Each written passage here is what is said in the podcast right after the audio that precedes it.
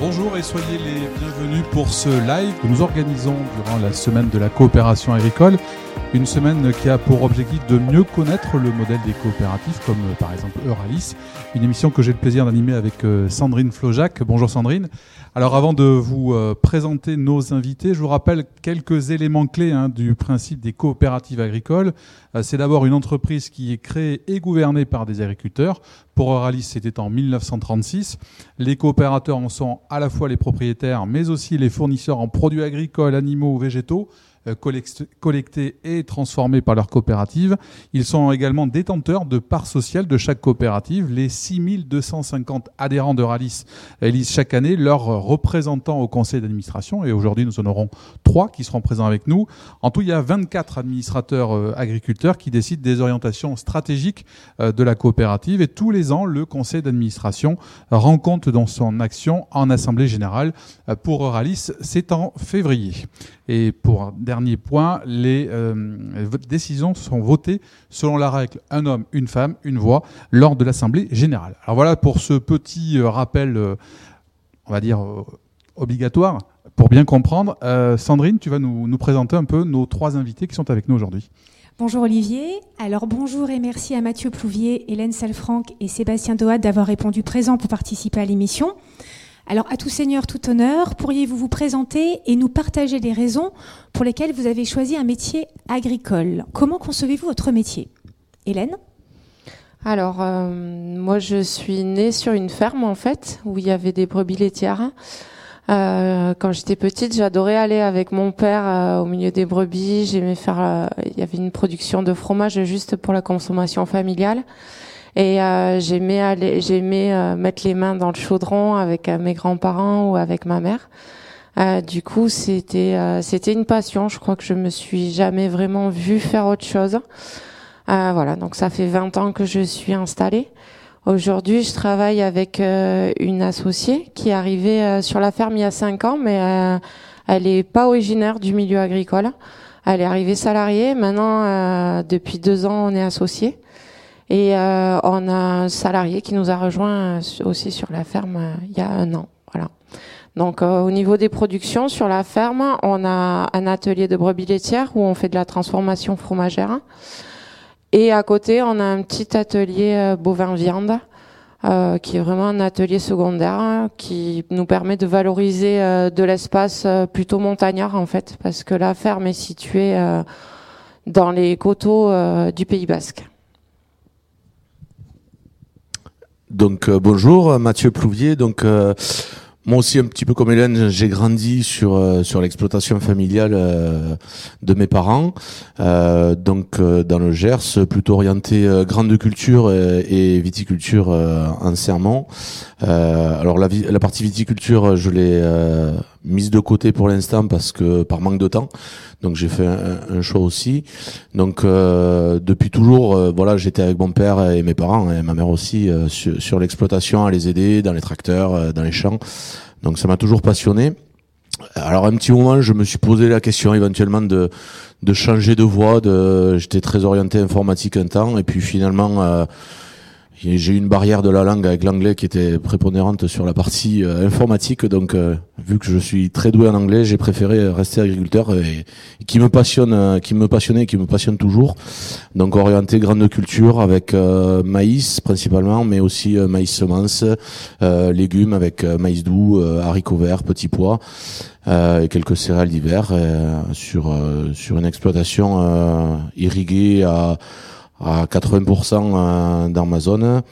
Euh, voilà, donc euh, toujours envie de faire ça, passionné parce que on peut se c'est un métier très varié, puisque certes on produit, mais on est obligé de, de s'adapter tous les ans à de nouvelles techniques éventuellement, au changement climatique, au climat qui varie euh, ben, des saisons. quoi. Et, euh, et, après aussi, on fait de la stratégie pour savoir comment on va développer notre exploitation, notre exploitation avec de, éventuellement de nouvelles productions euh, en lien avec la coopérative. Donc euh, voilà, un métier passionnant. Sébastien? Oui, bonjour à toutes et à toutes. Euh, Sébastien Dohat, je suis administrateur depuis trois ans au niveau du groupe Oralis. J'ai repris l'exploitation familiale en 1998, principalement activité viticole, dont j'ai accès toutes mes formations au niveau de la viticulture et de l'onologie. Au départ, je n'étais pas forcément voué pour rester. J'avais plutôt envie de partir, de bouger. Et bon, après, je suis resté plus par devoir, avec des liens familiaux différents. Je suis, donc, je suis revenu chez moi donc pour aider ma maman. Euh, ce que je ne regrette pas du tout maintenant aujourd'hui. Hein.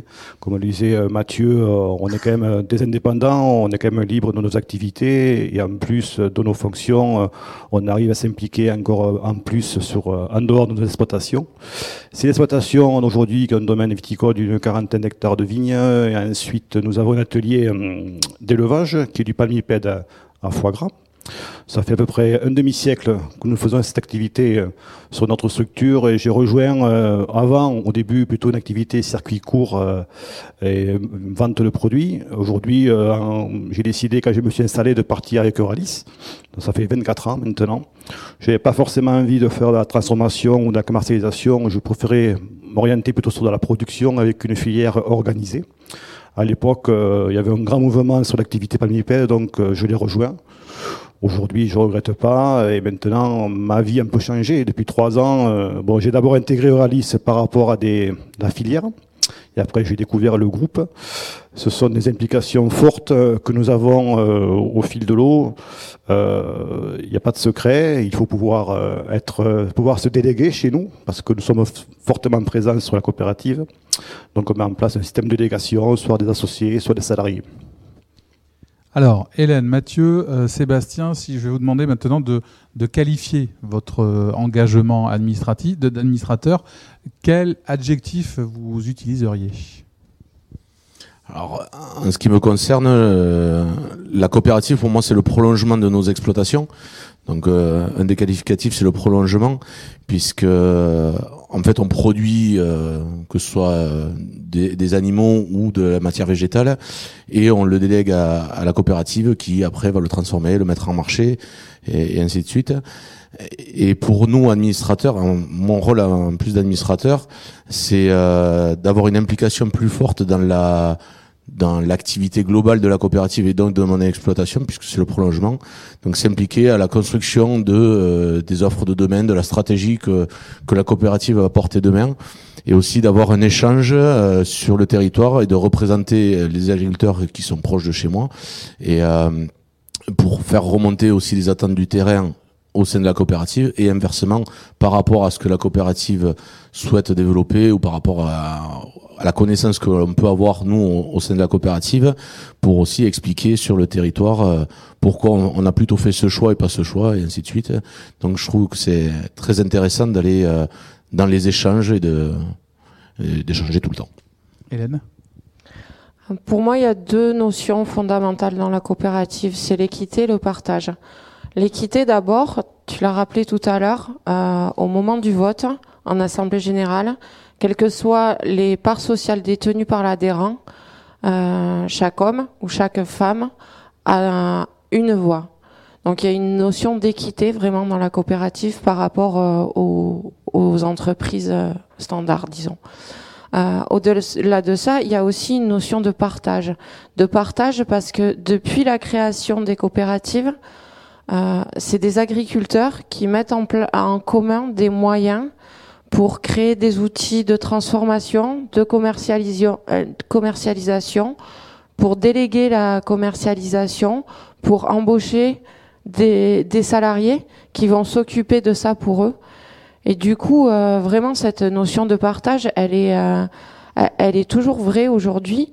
Euh, elle touche aussi aujourd'hui le domaine du partage des connaissances, parce qu'on a besoin de tout le temps s'adapter au monde qui est autour de nous, de produire différemment, d'être plus attentif à notre environnement, etc. Du coup, euh, la coopérative, c'est aussi le moyen de partager des connaissances pour produire mieux. Et du coup, ces deux notions-là, d'équité de partage, c'est des valeurs humaines qui, qui me parlent en fait. Et c'est ça qui m'a donné envie de, de m'impliquer dans, dans la coopération en général. Après, au niveau d'Euralis, finalement, euh, moi, ce qui me relie à Euralis, c'est les circuits courts, parce que on commercialise une partie de nos fromages au niveau de la table des producteurs dans les magasins Point Vert. Mais euh, quand j'ai quand je suis arrivée comme euh, comme administratrice stagiaire, j'ai découvert euh, l'ensemble du projet avec une partie des productions que que je connais assez peu en fait, je connais finalement assez peu la grande culture, voilà. Mais j'ai trouvé un projet euh, un projet fort, un projet innovant et un projet motivant. Et, et c'est l'ensemble du projet finalement, avec la diversité des propositions faites par Euralis, qui peut faire du circuit court en local qui peut faire de l'international, euh, l'agroalimentaire, des grandes cultures. C'est et l'ensemble de ces projets en fait qui m'ont donné envie de, de m'impliquer euh, au sein de cette coopérative. Sébastien, donc euh, équité, partage, implication. Euh, pareil, même question, quels seraient les, les, objectifs que tu, que tu utiliserais pour euh, résumer ton engagement euh, Toutes ces notions qu'ont dit mes, mes, collègues et que je partage également. Euh, moi, au début, je suis d'abord arrivé par pure curiosité. Et j'ai pas honte de le dire. J'avais envie, je pense, de quitter un petit peu mon exploitation, d'aller voir un petit peu ce qui se passe après la ferme. C'est vrai que nous, dans l'activité palmipède, euh, Aujourd'hui, c'est une activité que je chapeaute au niveau du, du groupe. Euh, il se trouve que nous contrôlons tous les maillons. Et je voulais savoir un petit peu ce qui se passe après, comment on commercialise, comment on transforme, euh, tout ce qui est l'aspect client. Donc j'ai intégré, comme je disais, euh, d'abord la filière. Là, j'ai appris le partage, j'ai appris la tolérance, et j'ai appris surtout à travailler en synergie avec les, les collaborateurs. Et je me suis rendu compte que les coopératives aujourd'hui, tout le monde est impliqué les adhérents, forcément en tant qu'élus, mais surtout aussi nos collaborateurs et collaboratrices. Voilà.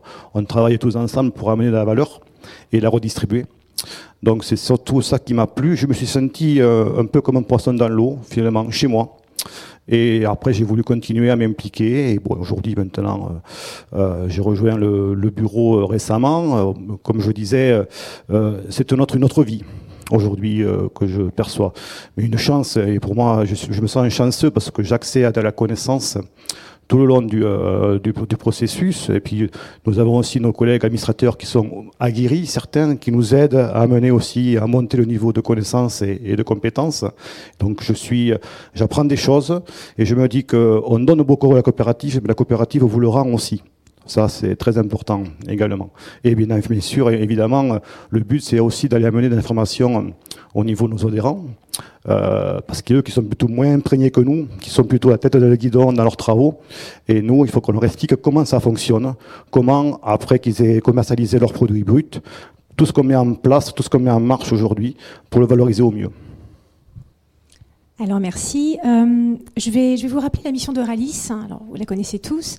Euralis se veut défenseur d'une agriculture euh, nourricière, plurielle et durable, et qui réponde aux, enjeux sociétaux et environnementaux, tout en assurant une rentabilité économique pour les agriculteurs et pour les activités d'Euralis. Alors cette mission, elle est très importante, d'autant plus dans le contexte climatique et géopolitique que nous connaissons. Euh, comment arrive-t-on à concilier tout cela, Mathieu? Alors, si on fait un brin d'histoire pour euh, rappeler pourquoi on en est là aussi, ces changements et comment on arrive à concilier tout ça, autrefois, euh, sorti de la guerre, euh, on nous a demandé au monde agricole de produire. On produisait, on s'en fichait entre guillemets de, savoir si on produisait pour un marché en face. Les champs crachaient des entre guillemets. Et sauf qu'au bout d'un moment, ce système ne, ne peut plus marcher puisque s'il y a trop d'offres et pas assez de demandes, euh, les prix s'effondrent et on a, ça marche plus. On n'a plus d'équilibre et on le voit encore plus actuellement où euh, un pays rentre en guerre, euh, ça met le bazar partout. Donc en fait, l'idée de concilier euh, l'offre et la demande avec les enjeux sociétaux et environnementaux, c'est de faire certes de la de la quantité pour répondre à l'enjeu du, du marché final, mais aussi de la qualité parce que maintenant le le consommateur et le citoyen euh, français et même euh, mondial nous demandent de la qualité. Donc de là, on, on doit répondre, nous, avec euh, la coopérative Alice, à répondre à nos clients finaux et à répondre à leur cahier des charges. Donc on a des, des critères à, à, mettre en place sur nos exploitations, enfin que Alice propulse par le conseil sur nos adhérents pour que, que ça, ça se mette en place et qu'on réponde à ces cahiers des charges et avoir accès au marché. Euh, Hélène, est-ce que cet enjeu t'est familier, toi qui œuvres dans les filières euh, que l'on qualifie de courtes? Ah oui, complètement. En fait, dans les euh, dans les filières courtes, on a exactement les mêmes préoccupations que dans les filières longues. Euh, c'est peut-être aussi l'occasion là de, définir euh, exactement ce que c'est une filière courte. Alors euh, un producteur en fait en général va produire des matières premières qui vont ensuite être transformées par l'industrie, puis elles vont être euh, distribuées par un grossiste. Finalement, chez un, ça va arriver chez un détaillant et finalement, ça arrive au consommateur. Ça, c'est une filière classique et longue. Euh, à côté de ça, on a des producteurs qui choisissent de transformer leur euh, leur leur, euh, leur matière première chez eux et de le commercialiser ensuite. C'est notre cas. Euh, nous, on voilà, on a le lait, on le transforme et après on doit commercialiser. Pour cette commercialisation, on a deux solutions qui s'offrent à nous. Soit on vend directement au consommateur, ça s'appelle la vente directe. Euh, et dans ce cas-là, soit on va en la ferme, soit on va sur les marchés. Soit sinon, on, on, on peut euh, travailler aussi en circuit court. C'est un peu la voie du milieu en fait, où finalement on a seulement un intermédiaire entre le producteur et le consommateur.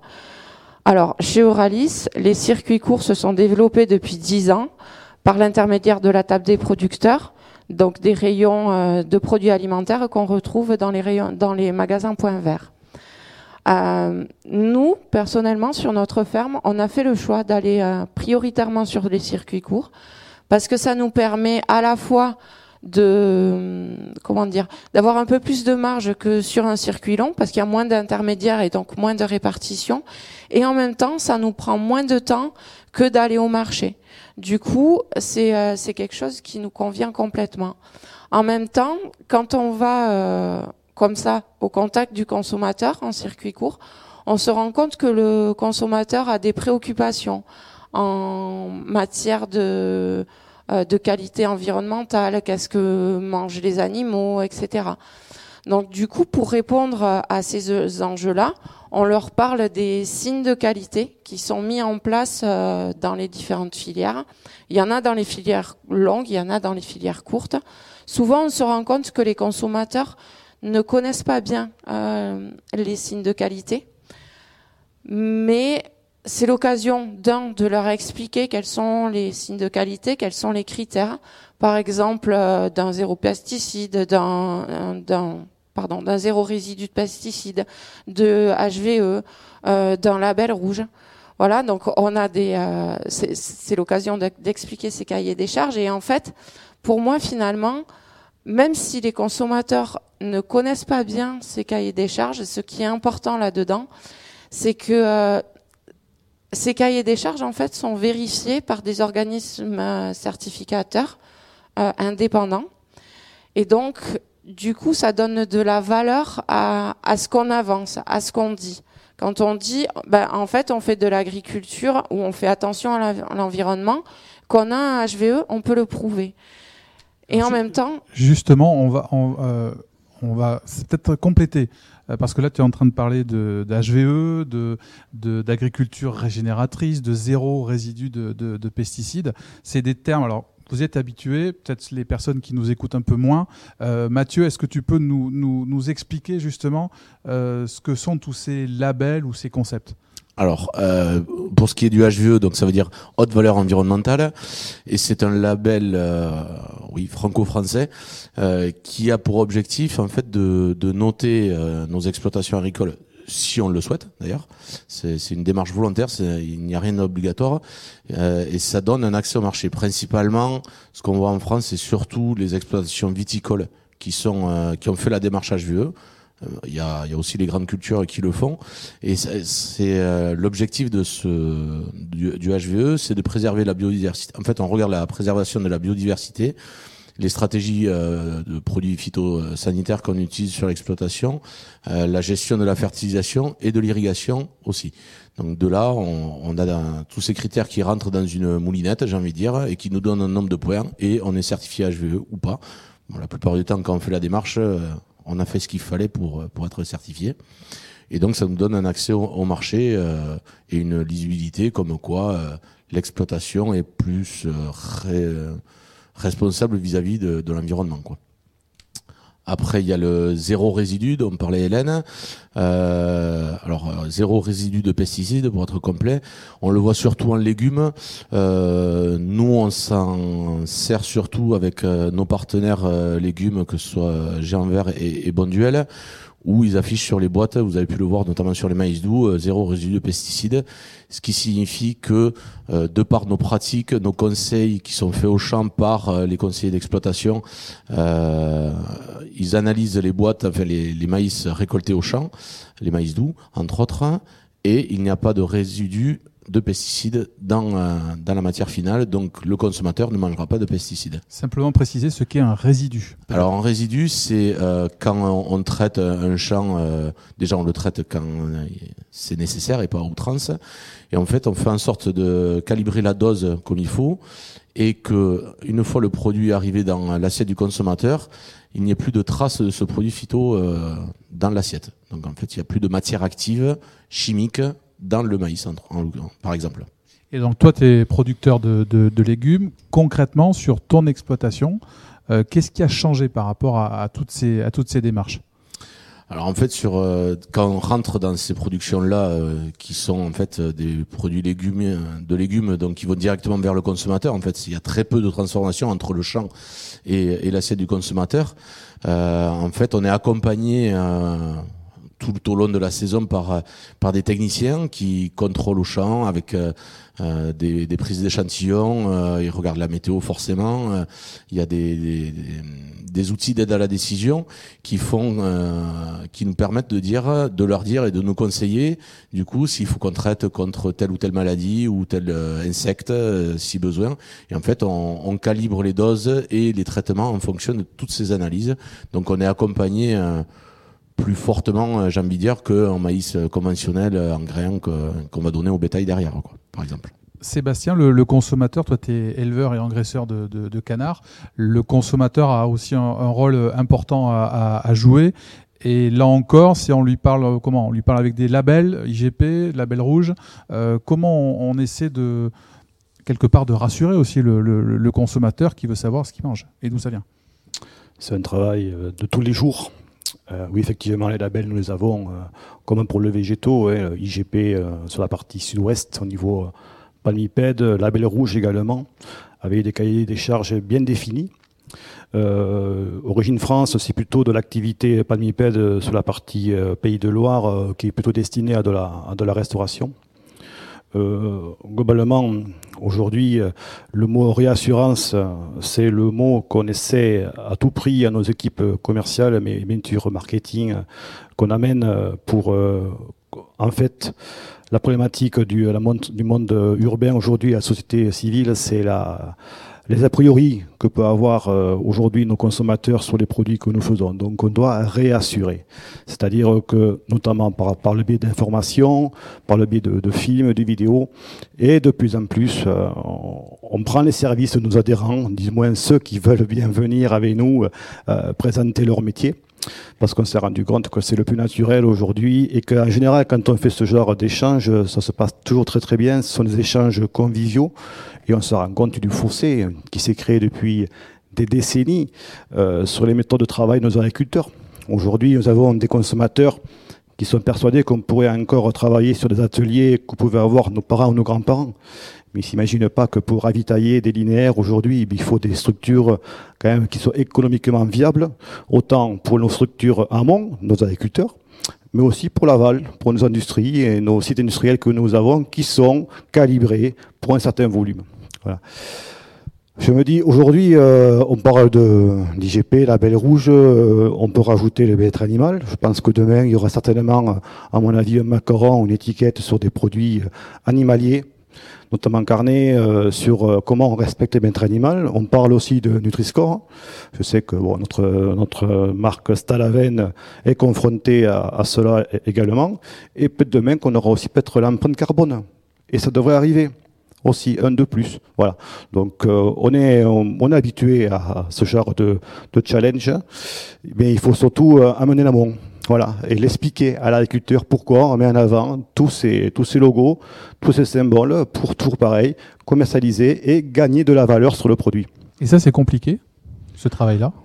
C'est de la pédagogie de tous les jours, euh, mais, l'agriculteur le comprend. Nous, ce qu'on challenge notre direction aujourd'hui, c'est sur l'agilité. Euh, pourquoi on est partout? Parce qu'il faut être partout aujourd'hui. Et quand vous voyez les inversions, de, comme aujourd'hui avec les risques géopolitiques, le pouvoir d'achat aujourd'hui, il se peut qu'il y ait des inversions, euh, une érosion d'actes d'achat sur une référence. Donc c'est pour ça qu'il faut être présent partout aujourd'hui, pas forcément faire que des que des produits à haute référence. Il faut savoir faire aussi de, de l'alimentation. Euralis, c'est une coopérative qui se veut nourricière, donc d'en nourrir la population. Et si vous ne répondez pas à tous ces marchés, à toutes ces attentes, à tous ces enjeux, quelles peuvent être les conséquences à la fois pour vos activités et pour Euralis? Alors, comme je le disais, si on ne répond pas à cette agilité ou cette demande de consommateurs, on peut carrément avoir des calibrages à faire sur notre amont, c'est-à-dire des pertes de revenus euh, et mettre à mal des fois aussi euh, les exploitations. Donc on doit toujours trouver euh, une riposte on va dire. Et la, demande du client aujourd'hui, elle, peut être très volatile. On peut avoir euh, des clients qui vont nous demander de la haute qualité et du jour au lendemain nous demander euh, un, produit plus basique, mais on doit être nous, force proposition et être agile pour proposer à peu près tout ce qui peut se vendre aujourd'hui sur euh, la partie agroalimentaire, notamment panipède et les produits cuisinés comme Stalavène. Ouais, je pense que l'agilité est difficile à trouver parfois parce que finalement, on est confronté à, un besoin de, production euh, suffisant pour, euh, pour, avoir, pour que nos adhérents aient un revenu. Et dans le même temps, on a des attentes sociétales fortes, de plus en plus fortes, des consommateurs qui, euh, qui sont très regardants. Sébastien le disait tout à l'heure, qui connaissent aussi très peu le monde agricole, donc il faut beaucoup expliquer.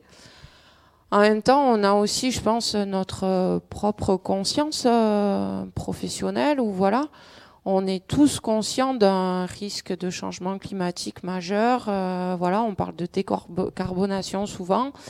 ça implique ou ça impliquera forcément un changement de pratique et en même temps, on a ce besoin de, de garder des revenus.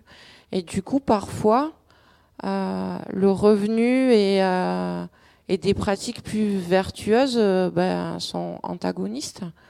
Et trouver, trouver le juste équilibre entre les deux, c'est oui, c'est parfois c'est compliqué. Mathieu, concernant Concernant la gestion de l'eau, qu'est-ce qui a concrètement changé dans les pratiques agricoles pour préserver cette ressource essentielle? Alors sur la, sur la gestion de l'eau, comme je disais tout à l'heure dans ma présentation, j'ai une exploitation à 80, 70-80% irriguée. Je me suis installé à peu près en 2002 et il y a une évolution sur la sur l'irrigation euh, importante en fait. Avant, euh, en caricaturant un petit peu, euh, on ouvrait les vannes l'été, on arrosait et on se souciait pas trop de ce qui passait dans la Dour, puisque moi je suis sur la partie Adour. Et depuis, depuis une dizaine d'années, je pense qu'il y a une prise de conscience euh, du monde agricole euh, de la ressource en eau et qu'elle est limitée et qu'elle peut être limitante du coup pour nos productions. Euh, du coup, on a mis en place euh, sur d'autres activités euh, professionnelles que j'ai des comités de pilotage qui nous permettent en fait de regarder en fait la pression de l'irrigation qu'il y a sur le territoire. Bon, alors en été, certains fortement, certains, principalement, pardon. Et, et, du coup, on arrive à, à, à jongler entre la, la pression d'irrigation du territoire et euh, les ressources qu'on peut avoir euh, dans les lacs, alors principalement en montagne euh, pour notre zone. Et, et, de là, on arrive à calibrer et à éviter euh, des ruptures en plein été avec des arrêtés préfectoraux qui tombent euh, fin, fin juillet, début août, comme c'était autrefois. Et maintenant, en fait, on, on, on s'est professionnalisé dans ces comités de pilotage où volontairement, nous, monde agricole, nous proposons et nous mettons en place des tours d'eau généralement pour euh, limiter euh, la pression d'irrigation euh, et des prélèvements d'eau sur sur sur le l'Adour entre autres et c'est valable sur les autres bassins et comme ça ça fait quand même quelques années qu'on a plus beaucoup d'arrêtés préfectoraux, je dirais pas qu'on en a plus, mais on en a beaucoup moins qu'avant et des interdictions totales. De mémoire, je pense que ça fait cinq ans qu'on n'en a pas eu. Et pourtant, on a vécu on a des années passées où on a eu des étés quand même relativement très secs. Et on s'est dit, nous, en début de campagne, ça va être très compliqué. Et malgré tout, on a réussi à bien gérer. Après, on fait de la pédagogie. Alors, le mot de Sébastien est très bien. La pédagogie qu'on doit faire envers les agriculteurs aussi pour expliquer le changement de pratique, les économies d'eau. On, fait des bulletins de conseil euh, en, proposant, en, expliquant aux agriculteurs que euh, vu le stade de la culture en place, et alors on vise surtout le maïs, mais il n'y a pas que le maïs qui est irrigué, il y a aussi euh, donc les légumes, il y a aussi le soja, le sorgho, enfin quasiment toutes les cultures de printemps sont, irriguées.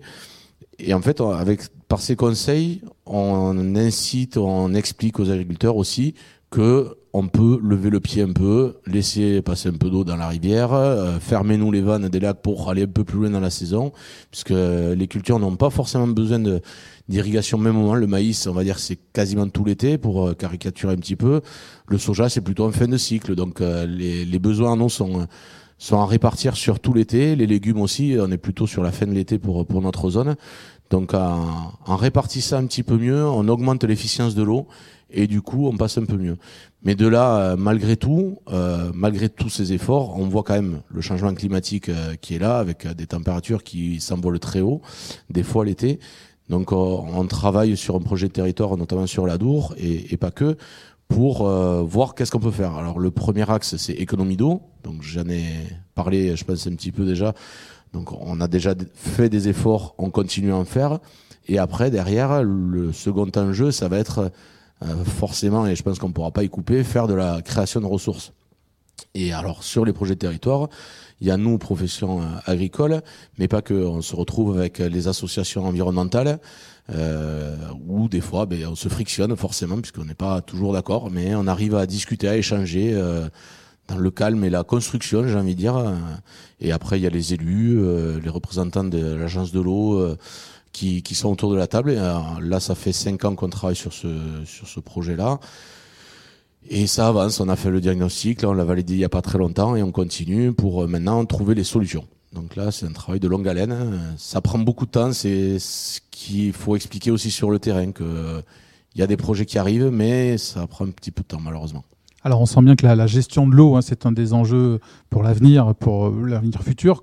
Hélène, comment tu vois à la fois l'évolution de ton métier, euh, de l'agriculture et des, productions, et finalement comment, euh, à la fois en tant qu'agricultrice, mais aussi en tant qu'administratrice, euh, une coopérative comme Euralis peut répondre à ces, à ces enjeux et à ces défis. Alors, Euralis a fait le choix de s'orienter sur des filières, des filières à valeur ajoutée qui viennent ramener, qui, qui, viennent ramener du revenu en fait à ses adhérents. Il y a des filières qui sont installées depuis longtemps chez Euralis qui fonctionnent bien, les semences, euh, les légumes, euh, des productions animales, euh, de la grande culture. Voilà. en même temps, le territoire d'Euralis est grand, de Bordeaux à Toulouse en passant par les Pyrénées. Du coup, on a des des contraintes géographiques et pédoclimatiques très varié en fait sur ce territoire-là.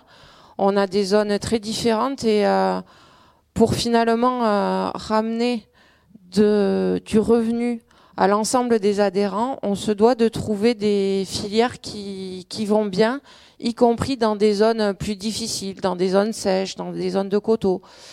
Euh, donc, à l'heure actuelle, en fait, il y a une, une réflexion pour essayer de trouver justement des filières qui s'adaptent euh, sur, euh, sur ces zones-là.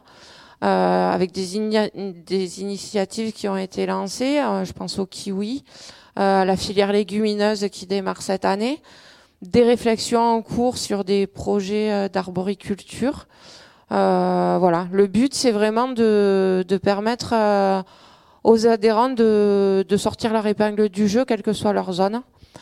Euh, et c'est donc faire plus du, du coût humain, si je puis dire, que d'avoir une vision un peu très large de, de des productions, puisqu'il y a des endroits, euh, peut-être en zone de montagne ou ailleurs, où on peut pas faire tout, toutes ces, tous ces types de production. Oui, tout à fait. J'allais dire aussi de, de s'adapter aux envies de chacun, en fait. Certains ont envie de transformer euh, chez eux, d'autres non.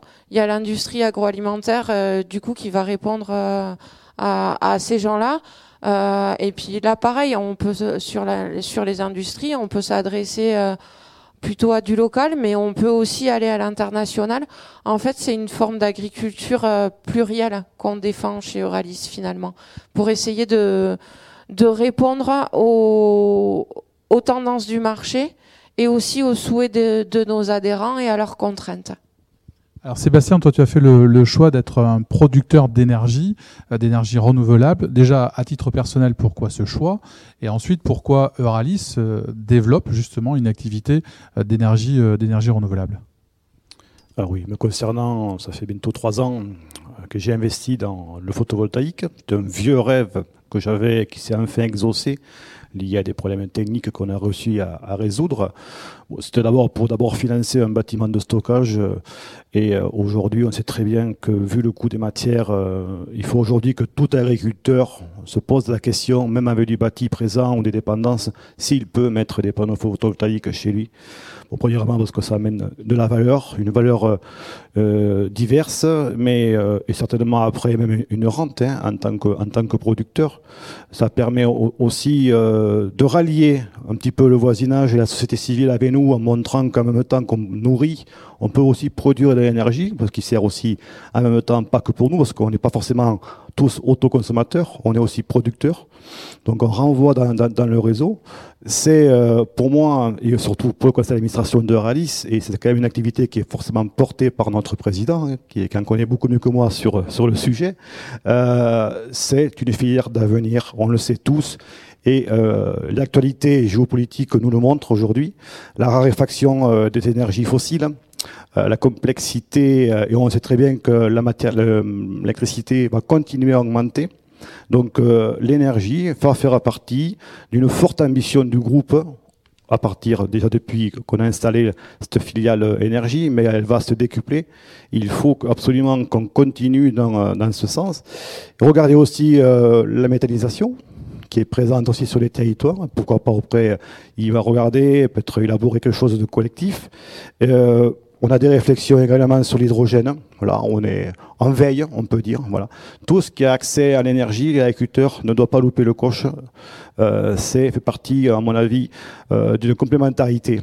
Demain, une exploitation euh, produira, oui, des ressources euh, alimentaires et produira aussi de l'énergie c'est sûr et certain. Voilà. Donc, forte ambition chez Oralis et on est très fiers de, de la mener dans ce sens-là.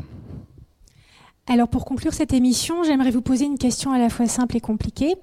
Alors, si on se revoit dans dix ans, euh, pour une nouvelle émission, si Olivier accepte que je l'anime à, nouveau avec lui, euh, ou autour d'un café, pour boire un café, euh, vous estimerez que vous avez réussi votre rôle d'administratrice d'administrateur sous quelles conditions? Si vous avez réussi à mettre en place quelle action, quel changement de mentalité?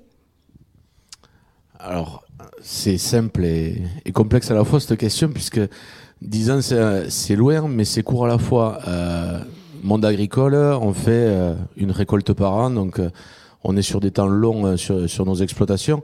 Et, comme on l'a dit à tous les trois, en fait, on a des, filières en cours de développement qui, qui arrivent, euh, démarrent à peine maintenant.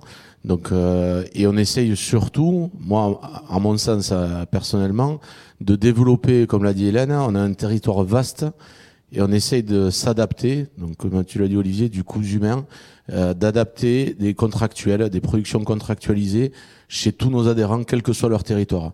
Alors c'est pas forcément simple euh, à, mettre en place comme ça, donc on, y va petit à petit. Euh, et je pense que si dans dix ans on a réussi à pousser sur euh, chaque cours de ferme euh, des contractuels à valeur ajoutée euh, pour tout le monde, pour la ferme, pour Oralis. Clairement, je pense qu'on aura réussi un, gros pari puisque au sein du conseil, on s'est donné comme objectif de d'avoir 70% de contractuels au sein de la COP sur les exploitations. C'est alors certains diront que c'est pas assez, 70%, on n'est pas à 100%, mais déjà, si on arrive à 70%, je pense qu'on aura réussi euh, une partie du pari et ça nous donnera de l'air avec euh, le maintien des exploitations et des exploitants sur euh, sur nos territoires, puisque c'est on est de moins en moins nombreux au niveau agricole et malgré tout, il faut quand même qu'on produise. enfin, on nous parle de souveraineté alimentaire régulièrement avec depuis la, guerre en Ukraine. Je pense que c'est un enjeu fort et on l'a vu que ça tend vite sur les matières premières. Donc il faut qu'on réponde à ça et qu'on on préserve le, monde agricole euh, le plus possible. Sébastien? Moi j'ai tendance à dire que le, le rallye dans 10 ans ou le rallye 2030, il se construit maintenant. Euh, l'une des qualités que doit avoir un administrateur, c'est quand même un, côté vision. Voilà. Donc, euh, on travaille sur des filières aujourd'hui euh, qui, avec le pas de temps qu'on connaît, aboutira d'ici plusieurs années. Donc, moi, d'abord, ma première satisfaction, c'est de savoir que ce qu'on réfléchit aujourd'hui seront les activités sereines et résilientes de demain. Ça, c'est l'une des premières satisfactions. La deuxième euh, challenge qu'on va avoir, le deuxième challenge pardon qu'on va avoir, ça sera, euh, comme l'a dit Mathieu, le renouvellement des générations. Et je pense que vu les profils que nous voyons arriver un petit peu dans nos campagnes, nous allons devoir sacrément nous intéresser un peu, peu à ce côté euh, hybride de, que nous allons avoir au niveau des profils d'agriculteurs, ou des gens qui viennent peut-être d'un milieu urbain, ou des gens qui, ou des personnes qui quittent leur métier pour revenir sur un côté, comme ils appellent, naturel, euh, simple. Et donc, on va avoir des, des, des, adhérents et il faut qu'Euralis puisse prendre part là-dedans, aille euh, séduire ce genre d'adhérents, car on va en avoir besoin. Euh, ça sera avec des concepts euh, différents que ce qu'on peut proposer aujourd'hui. Je parle certainement en dimensionnement des ateliers, par exemple, si on parle en animal, mais aussi en, en végétal. Donc il faut vraiment s'accaparer du sujet.